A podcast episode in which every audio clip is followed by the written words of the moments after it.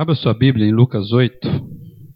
O Evangelho de Lucas, capítulo 8, a partir do verso 22. Assim se expressa a palavra do Senhor. Certo dia, Jesus disse aos seus discípulos: Vamos para o outro lado do lago? Eles entraram num barco e partiram. Enquanto navegavam, ele adormeceu. Abateu-se sobre o lago um forte vendaval, de modo que o barco estava sendo inundado e eles corriam grande perigo. Os discípulos foram acordá-lo, clamando: Mestre, mestre, vamos morrer. Ele se levantou e repreendeu o vento e a violência das águas. Tudo se acalmou e ficou tranquilo. Onde está a sua fé? perguntou ele aos seus discípulos. Amedrontados e admirados, eles perguntaram uns aos outros: Quem é este que até os ventos, aos ventos e às águas dá ordens e eles lhe os obedecem? Onde está a sua fé? Amedrontados e admirados, eles perguntaram uns aos outros: Quem é este? Que até os ventos e as águas dá ordens e eles lhes obedecem. Vamos orar? Pai amado, diante do Senhor estamos para sermos lidos por essa palavra. Apesar da minha limitação aqui, ó Deus, tu, pela tua misericórdia e graça, alimente aqui os meus amados, que possamos, Deus, sairmos contemplados por ela e cheios do teu Espírito Santo. Que haja guarida, ó Deus, haja abrigo da tua palavra nos nossos corações. Em Cristo Jesus. Amém. Na semana passada, nós passamos aqui alguns momentos refletindo sobre a possibilidade de nós nos decepcionarmos com Jesus. E hoje a gente vai fazer o caminho inverso. De decepcionados com Jesus nós vamos para maravilhados com Jesus. Muitas pessoas, elas encontraram com Jesus. Os evangelhos registram isso e muitas delas ficaram maravilhadas pelo ensino, pela pessoa, pela forma que Jesus falava. E é interessante que desde pequeno Jesus já causava isso nas pessoas.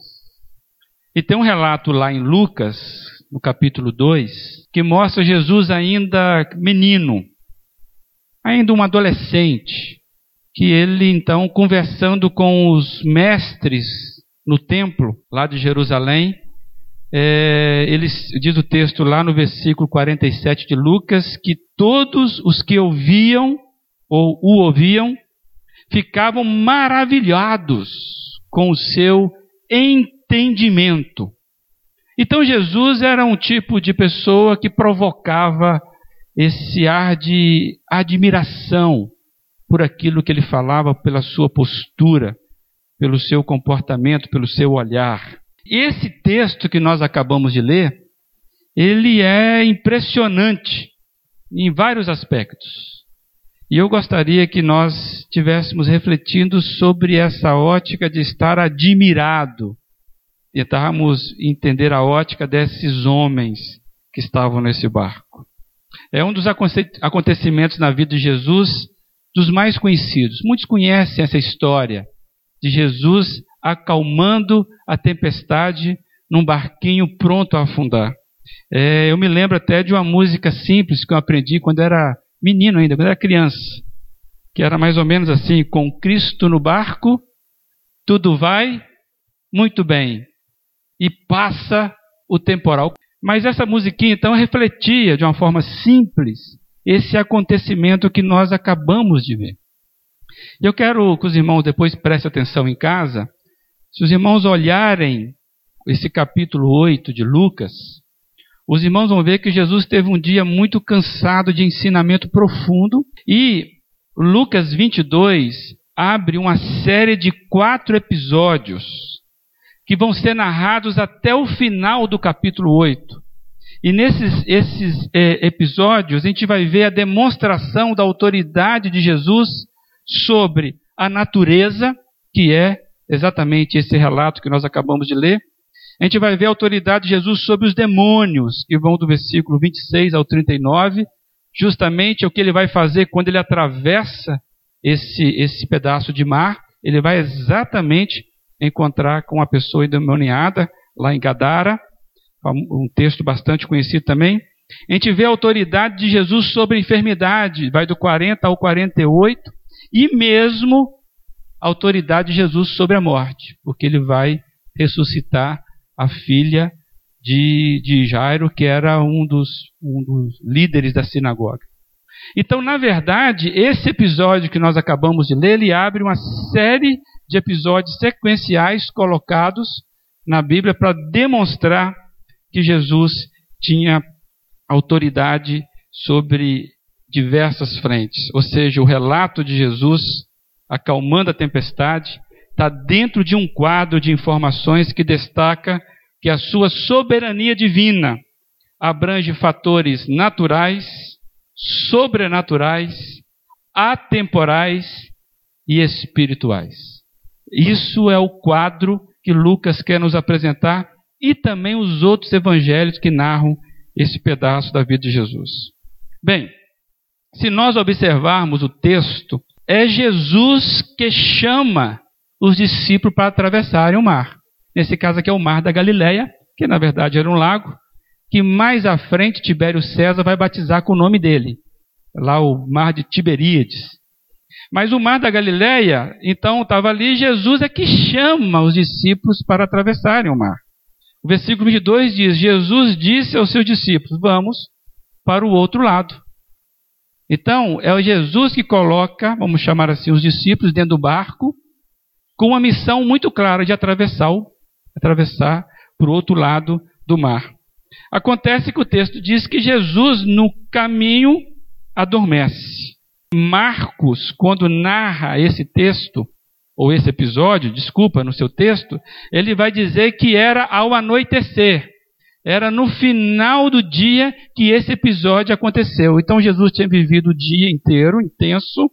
No final desse dia, então, ele chama os discípulos para atravessarem para o outro lado do mar. E é, na verdade, gente vê então por que Jesus adormece. Jesus estava cansado. Jesus foi ninado pelas ondas, né? bem aquela marolinha, e dormiu. E Marcos, inclusive, diz que tinha um travesseiro para ele. E ele reclinou a cabeça ali e dormiu, demonstrando o lado humano de Jesus. Jesus pega no sono, no acalanto do mar, e aí eu, eu lembrei de uma canção, como profeta popular, numa canção diz: Lembra que o sono é sagrado e renova de horizontes o tempo acordado de viver. Descanso, gente, é necessário, não é desperdício de tempo. A gente vive uma época que parece que dormir você está perdendo tempo. Aqui não é nenhum convite aos dormiocos, não. Mas dormir é necessário para justamente renovar as suas forças. E Jesus estava fazendo isso. Ele chama, deita e ali ele dorme tranquilamente nesse momento. Então, o descanso é necessário muito mais. A Bíblia fala que há tempo para tudo. Então, se você está brigando com o relógio, o teu corpo vai te sinalizar. Você precisa descansar. Não lute contra isso. Um sono bem e também uma vida de trabalho ordeira. Isso é muito bom. E o texto diz então, enquanto Jesus estava dormindo, lá no versículo 23, abateu-se sobre o lago um forte vendaval, de modo que o barco estava sendo inundado e eles corriam grande perigo. Isso é o registro. O barco, então, sofre com algo que está acontecendo fora do barco. A tempestade vem balançar as águas, atingindo as águas. Então o barco, ele então sofre com a ação de algo que está ocorrendo fora dele. E o que está ocorrendo fora dele está dizendo que ficou perigoso não porque o barco tinha problema. O barco era bom. Não era um barco meia-boca. O problema veio e o barco começou a se mostrar ineficiente diante deste problema. Porque o texto fala que eles corriam grande perigo. A pressão vinha de fora e a estrutura física do barco indicava que ele não daria conta daquilo tudo. O perigo deles afundarem era iminente, era questão de tempo. E eles estavam ali então no meio dessa tensão, correndo para um lado e para o outro, e Jesus dormindo. Ele me chama para atravessar o lago, deita, dorme. Nós estamos passando aqui um aperto tremendo. Está dormindo. Está dormindo. O que, que nós vamos fazer? Nessa tensão toda, Jesus dormindo, e diz o texto que eles estavam atemorizados. Os discípulos então vão acordar Jesus. De que forma vocês imaginam que eles vão acordar Jesus? Como é que vocês imaginam isso? O texto aqui, quando você lê, e claro que não está em letras garrafais, como acontece hoje na, nos e-mails, no Facebook, onde você coloca texto garrafal para chamar atenção, para gritar com a pessoa, né? E aí eles falaram: Mestre, mestre, estão gritando, vamos morrer. É um afirmativo. Mestre, mestre, vamos morrer, diz o versículo 24. Engraçado que Marcos, que também registra esse texto, esse episódio, ele expressa numa interrogativa. Aqui é uma afirmativa: vamos morrer. Lá em Marcos, os discípulos chegam e falam assim: Mestre, não te importas que morramos? Perguntando para Jesus. Eu achei muito parecido conosco. Muitas vezes as nossas deduções, os nossos entendimentos sobre a realidade da vida, as nossas certezas que sobressaem ante as nossas vistas, aquilo que podemos ver, aquilo que podemos mapear. Nós somos carregados de certezas. As nossas certezas, as vistas dos nossos olhos. Nós reagimos e sofremos quando aquilo que vemos a gente perde o controle. E aí a gente vai ter que exercitar uma fé que é exatamente ter certeza do que não vê. Por isso que eles reagem com o que eles estão vendo. Nós vamos morrer. Vamos morrer. É a certeza no momento de crise. Não tem saída. Às vezes, nós queremos acordar Jesus para despertá-lo para a nossa realidade. Dá essa impressão que Jesus está meio distraído com o que está acontecendo. Jesus está meio inerte. Tem gente que acha que a função da oração é exatamente acordar Jesus, ou a chamar a atenção de Deus para um problema que ele não está sabendo. Então, a gente usa a oração como uma chave, ou uma sineta, ou um alerta para mostrar a Deus. Olha, senhor, vem cá, senta aqui. Você não está vendo? O que está acontecendo? É como se Deus ficasse desavisado da realidade. E nós achamos que muitas vezes nós precisamos informá-lo da realidade. Nós somos muito parecidos com esses discípulos. E o momento de crise, o momento onde você vê com a vista dos seus olhos e você vê que chegou num ponto que não dá mais, você vai reagir com aquilo que você tem. E eu quero trabalhar um pouquinho sobre essa reação e eu vejo aqui algumas coisas, porque mais à frente nós iremos ver sobre a questão da fé e do medo, porque eles estavam com medo. E no medo você reage de uma forma que talvez é quase que instintiva. Você já passou por uma situação de medo extremo, né? Ou de pavor extremo, e você sabe disso. As pernas às vezes não, não andam, não aceitam o comando ou você grita sem perceber o que gritou. E é porque você é controlado naquele momento pelas suas emoções, o seu cérebro viu, raciocinou e falou: não dá. Então você toma uma decisão instintiva até. Mas eu quero trabalhar antes disso, é que as nossas certezas, principalmente as nossas certezas religiosas, elas geralmente trazem regras para Deus.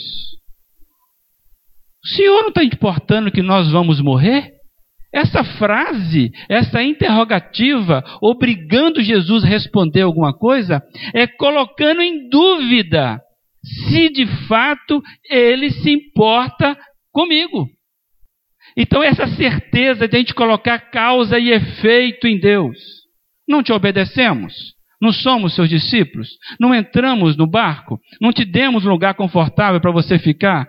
E você agora não responde, nós vamos morrer. Por causa do Senhor. Por causa do Senhor, não vão morrer. É um tipo de relacionamento religioso, onde eu tenho que ter garantias do que, que eu faço me dá recompensa, me dá segurança, me dá atrativos, me dá conforto. Causa e efeito. Bem, mas Deus não é uma fórmula, né? Deus não é fórmula, Deus é Deus. Deus não se prende a nenhum preceito, a nenhuma, nenhuma mandinga evangélica, gospel, por exemplo. Deus não se prende isso. Eu me lembro certa vez que uma cantora aí que se converteu, temos várias, né? Não vou falar o nome. E ela se converteu e como ela era famosa, rapidamente ela montou uma igreja para ela. E ela virou, nem sei se é pastora, se é algo semelhante. E como ela é cantora, ela, ela tinha lá o momento de, de exercer o dom da música. E ela, numa entrevista no Jô Soares, o Jô Soares perguntou para ela: Eu fiquei sabendo que você você cura, você faz milagre lá. Aí ela falou assim: Não, não, não sou eu. É Jesus. Eu falei, pô, boa, né? Essa foi bacana. Jesus que faz milagre. Ah, mas como é que é isso? Aí ela deu a fórmula. Não, é o seguinte, Jô. Quando você tem uma banda de levitas consagrados e eles tocam louvores, a Bíblia fala que Deus habita no meio dos louvores. E onde Deus habita, as coisas acontecem. Então, quando nós cantamos, Deus é obrigado a vir. E ele vem, e então os milagres acontecem. Fórmula, né? Qual é a fórmula? levitas consagrados, música bacaninha, um mantra que Deus fica encantadão com o mantra e vem cá e faz milagre. Não é verdade. Sabemos que isso é verdade. Deus não é escravo de nada. A soberania de Deus não permite nenhum tipo de barganhas com Ele. Deus é Deus soberano e atuante desde da eternidade. Certa vez Jesus falou assim: Meu pai trabalha desde o princípio, né? E eu trabalho também. É, Deus não está dormindo. Tem gente que acha que parece que Deus fez e está descansando no sétimo dia até hoje. Deixou as coisas rolarem pela lei das físicas, da física quântica, está aí. É como se ele fosse criando barba, envelhecendo na eternidade. Deixa eu falar uma coisa para você. Deus está jovem, cada dia mais jovem. Deus não envelhece. Deus está estalando de vida e juventude. Porque ele não fica nem um pouquinho velho. Essa é ideia que nós temos que a eternidade é soma de tempo. Não, nada disso. É porque nós sofremos com o nosso tempo que nos envelhece. Mas a eternidade não é um conjunto de é, mil anos, mais mil anos. Não, não, não, não. É, é muito melhor do que isso. A eternidade não é quantidade, é qualidade, é intensidade da presença de Deus. Então Deus não está de barba branca, não, muito pelo contrário. Está cada dia mais jovem, feliz e, e a vida vem dele. Se você quer um pouquinho disso, você tem que ir nesta fonte. E Deus então está atuante desde a eternidade. E, e isso costuma ser um problema para nós. Por quê? porque nós não temos a realidade completa da situação pelas quais estamos passando, porque somos prisioneiros do tempo. Então, quando os discípulos reagem dessa forma, eles reagem porque eles são igual a nós, é isso mesmo. Eles não têm a noção do todo, porque nós somos escravos do tempo. Nós vemos com a nossa limitação. E o texto vai prosseguindo, revelando que Jesus, então, depois que é despertado com esse pavor. Interessante, nós devemos lembrar que tinha pessoas experientes nesse barco. Jesus acorda acalma a tempestade. E ele faz isso conversando com a natureza. Quem revela isso é lá em Marcos. Marcos fala que ele se levantou, repreendeu o vento e disse ao mar: Aquieta-te, acalma-se. O vento se aquietou e fez-se completa bonança. Está lá em Marcos 4,39. Rapaz, que Deus é esse, né? Jesus conversando com a natureza, né? E eu observei o texto, primeiro ele conversa com a natureza. Depois ele vem e conversa com os discípulos. Eu falei, mas será que eu comecei, né? Será que Deus dá mais importância à questão das coisas do que aos homens? Não, não, não. Por causa dos homens, ele interferiu na natureza. A mente daqueles homens estavam presas no problema, não estavam presas em Jesus. A presença de Jesus estava pequena frente ao problema. Então Jesus vem e conversa com a natureza. Hoje em dia você vê alguém conversando com a natureza, é meio doido, né? Mas Jesus podia fazer isso por quê? Porque na verdade era a demonstração explícita do poder de Cristo sobre as forças impessoais. Como Deus, o próprio Cristo criou tudo isso. Lá em João, capítulo 1, versículo 3, diz o seguinte: Todas as coisas foram feitas por intermédio dele, Jesus. Sem ele, Jesus, nada do que existe teria sido feito. Por isso que ele conversa com o vento, o vento conhecia ele. Ele que criou o vento, criou o mar. E diz lá em Colossenses 1,17: Ele, Jesus, é antes de todas as coisas, e nele tudo subsiste. Esse aqui já é mais profundo. Se alguma coisa existe, é porque Jesus existe. Jesus quis que a existência. E só existe nele. Mesmo aqueles que não reconhecem a soberania e o senhorio do Senhor, só vive porque nele existe todas as coisas. É complicado? É, mas você vem domingo de manhã que a gente conversa à vontade sobre isso. Pensar sobre eternidade, sustento das coisas, criação, aí você vai ter uma, uma luz sobre isso. Bem, assim Jesus, o que, que ele faz? Ele recebe uma informação dos homens, as certezas dos homens, a religião dos homens com as suas garantias ou as suas cobranças. E Jesus então vai fazer o quê? Ele vai lançar uma indagação que eu acho fantástico frente a essas certezas que nós temos. E diante da perplexidade, Jesus então mostra para eles que eles não conheciam Jesus com integridade. E Jesus faz uma pergunta crucial no versículo 25: Onde está a vossa fé? Onde está a vossa fé. Talvez Jesus estivesse fazendo refletir e talvez sirva, sirva para nós. A nossa fé está onde? Onde está a tua fé? Onde é que você deposita a tua fé? Quando as coisas estão indo bem, talvez você não reflita sobre isso. Mas nós somos de fato o que somos em tempos de crise. Você se revela em tempo de crise. E talvez a resposta é sobre onde está a nossa fé. Onde está a sua fé, jovem? Na própria capacidade? Tinha pescadores ali. Onde é que está a fé deles? Tentaram neles mesmos. E nós? Será que a minha fé está na minha capacidade de executar algo? Na minha inteligência que eu acho que eu produzo? Eu resolvo essa situação? Você tem um controle disso? Onde está a vossa fé? Na própria capacidade? Na estrutura adquirida? O barco, por exemplo, era um bom barco. Dava para confiar naquele barco. E às vezes nós depositamos a nossa fé na estrutura que, de vida que nós construímos.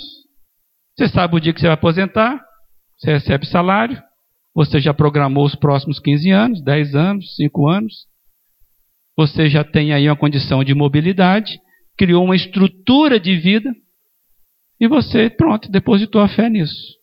Tem gente religioso, por exemplo, que deposita a fé na religião, na estrutura da religião. Aí por isso que um dia que um líder cai, há uma confusão e ele abandona a igreja. Ele acreditou naquilo. Onde é que está a vossa fé? Na própria capacidade? Na estrutura de vida que você adquiriu? Nas percepções da sua vida? Ou seja, a tempestade é muito forte e vamos morrer. É uma percepção racional, inclusive acertada, mas não era a palavra final. Tem muita gente, eu nós somos assim, que colocamos a nossa fé nas percepções, nas circunstâncias da vida. E a vida não é matemática. Podemos caminhar até bem com isso. Um certo momento, a crise vai nos pegar. E tem mais. Às vezes, as circunstâncias nos frustram e nós achamos que Deus não agiu como deveria agir. E aí a nossa fé, ela é questionada. Ela balança. Por quê? A minha fé está na circunstância do que eu acho que deveria acontecer. Mestre, você não importa que eu vou morrer? Que tipo de mestre é você que faz isso?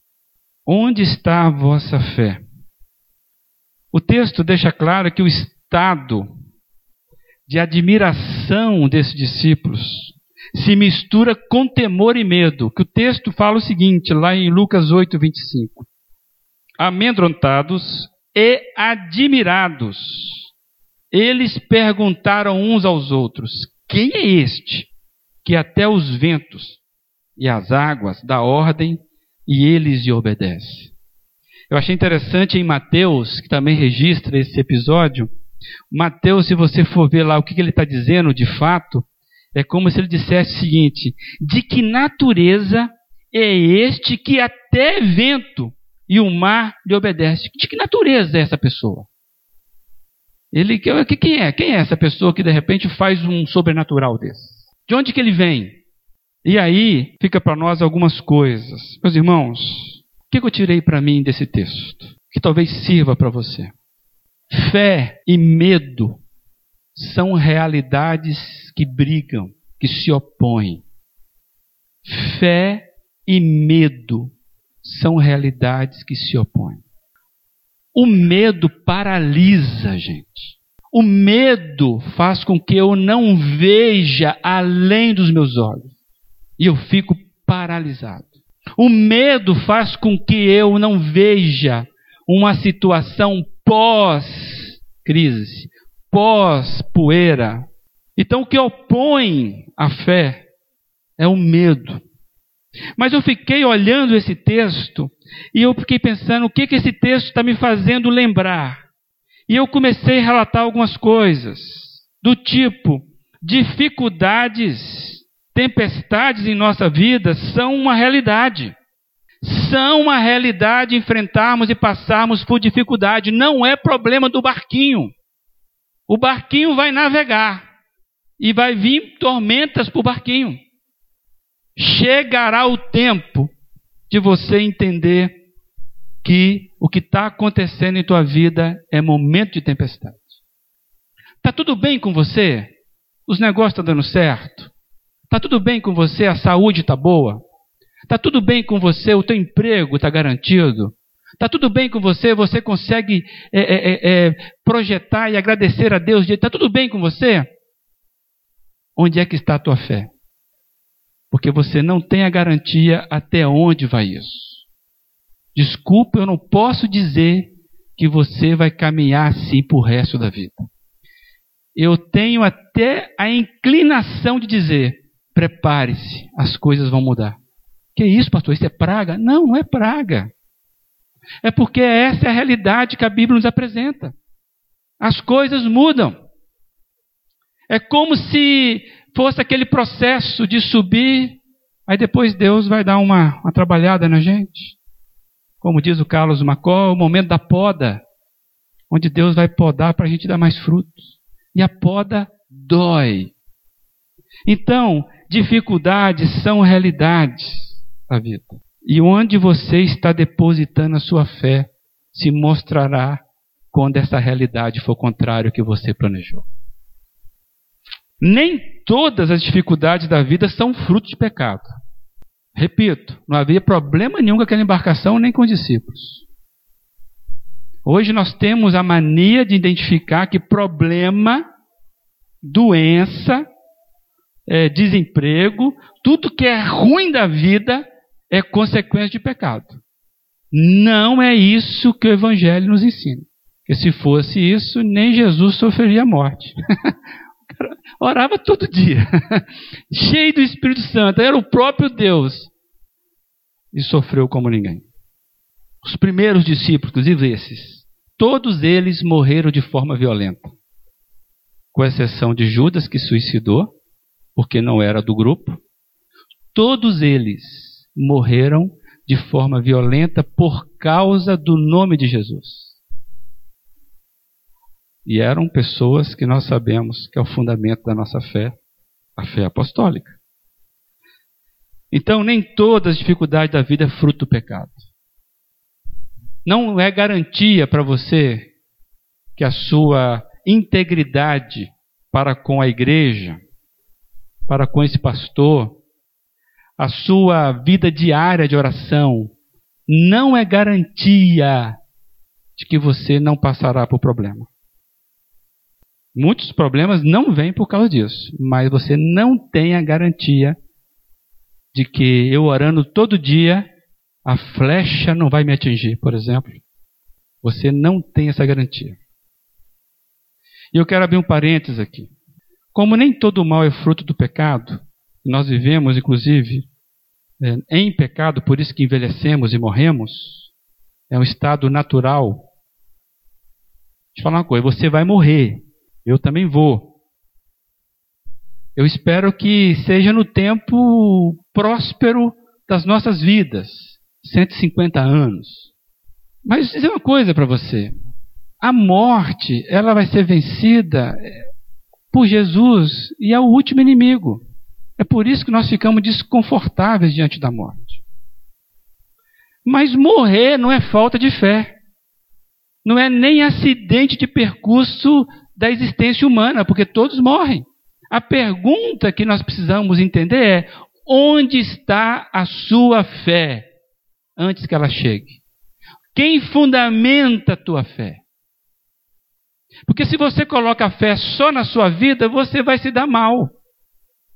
Se você coloca a fé só na sua juventude, você vai se dar mal, porque a juventude passa. Já viram um artista que tem dificuldade de envelhecer? E puxa aqui, puxa lá, puxa não sei aonde, e haja creme para segurar aquele negócio? Porque não sabe conviver. Porque a confiança está na beleza da juventude. E ninguém segura a beleza da juventude.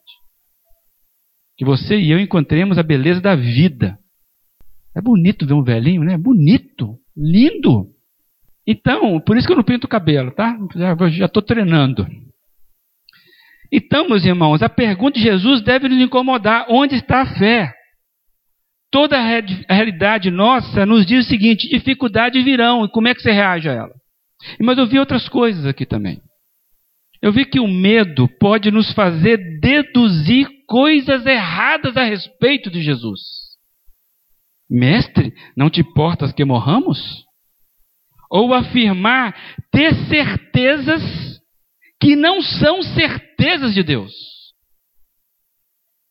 Então o medo traz para a gente algumas respostas que não necessariamente são coisas de Deus. A gente deduz coisa errada.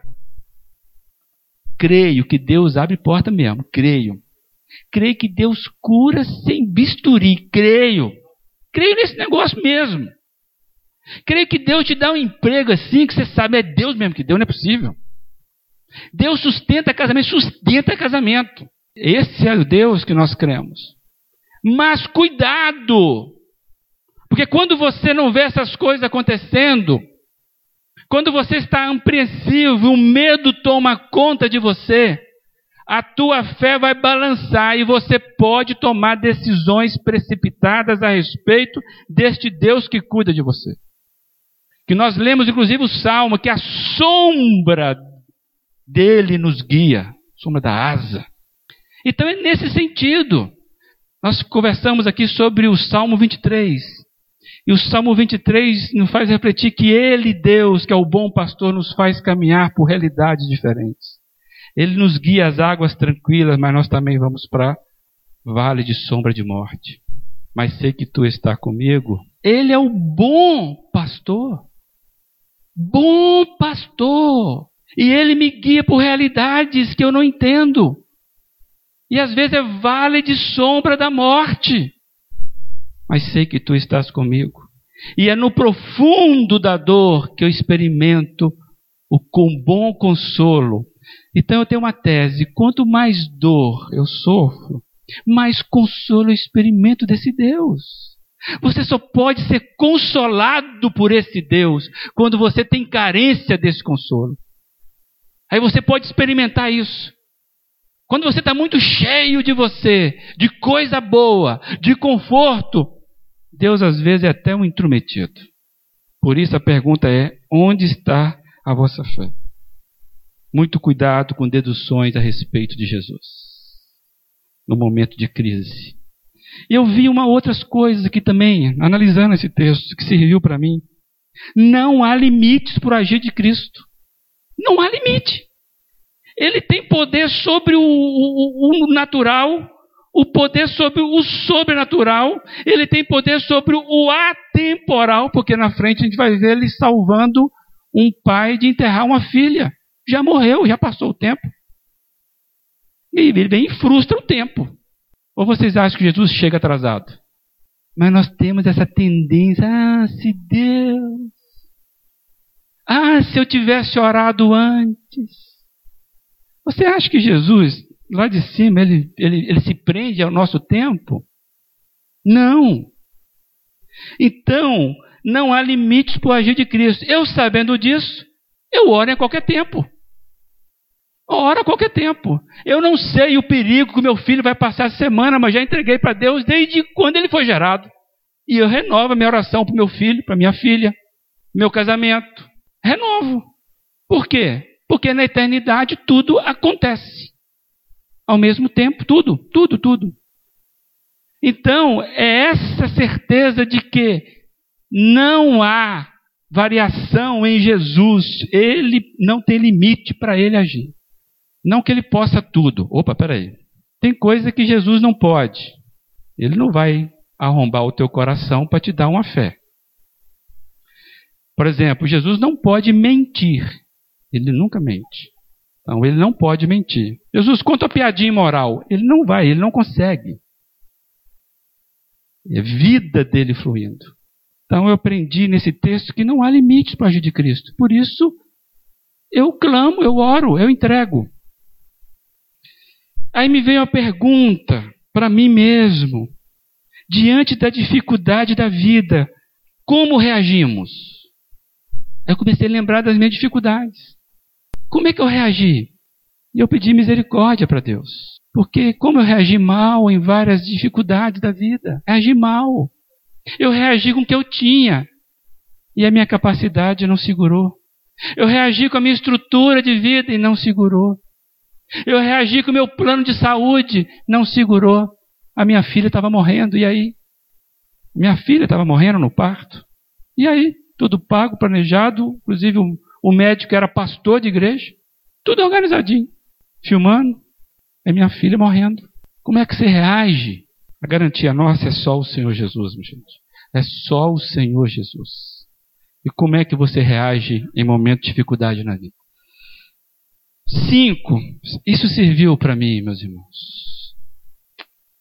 Se servir para você, você vai dizer um amém, mas serviu para mim. Preciso transformar a nossa admiração do poder de Deus em fé que descansa na pessoa de Jesus. Ficar admirado pelo poder de Deus não quer dizer nada. Inclusive, tem um texto que fala que até o diabo crer nesse negócio.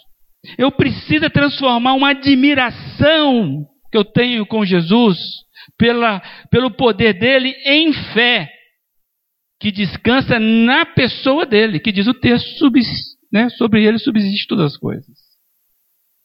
Por quê? O que mantém a minha confiança em Deus não é simplesmente o poder dele, mas é o caráter dele, já dissemos isso aqui. É o bom pastor. Se ele é bom, mesmo eu passando com dificuldade, eu sei que ele está me guiando. É a capacidade dele de me amar que não muda nada. O amor de Deus não muda em relação a você, mesmo quando você não ora. Deus não te ama mais porque você ora. Você acha que Deus é escravo, o amor dele é escravo da variação do seu humor, por exemplo? Deus te ama desde a eternidade, como sempre. Nada contém o amor de Deus. Não existe barganhas.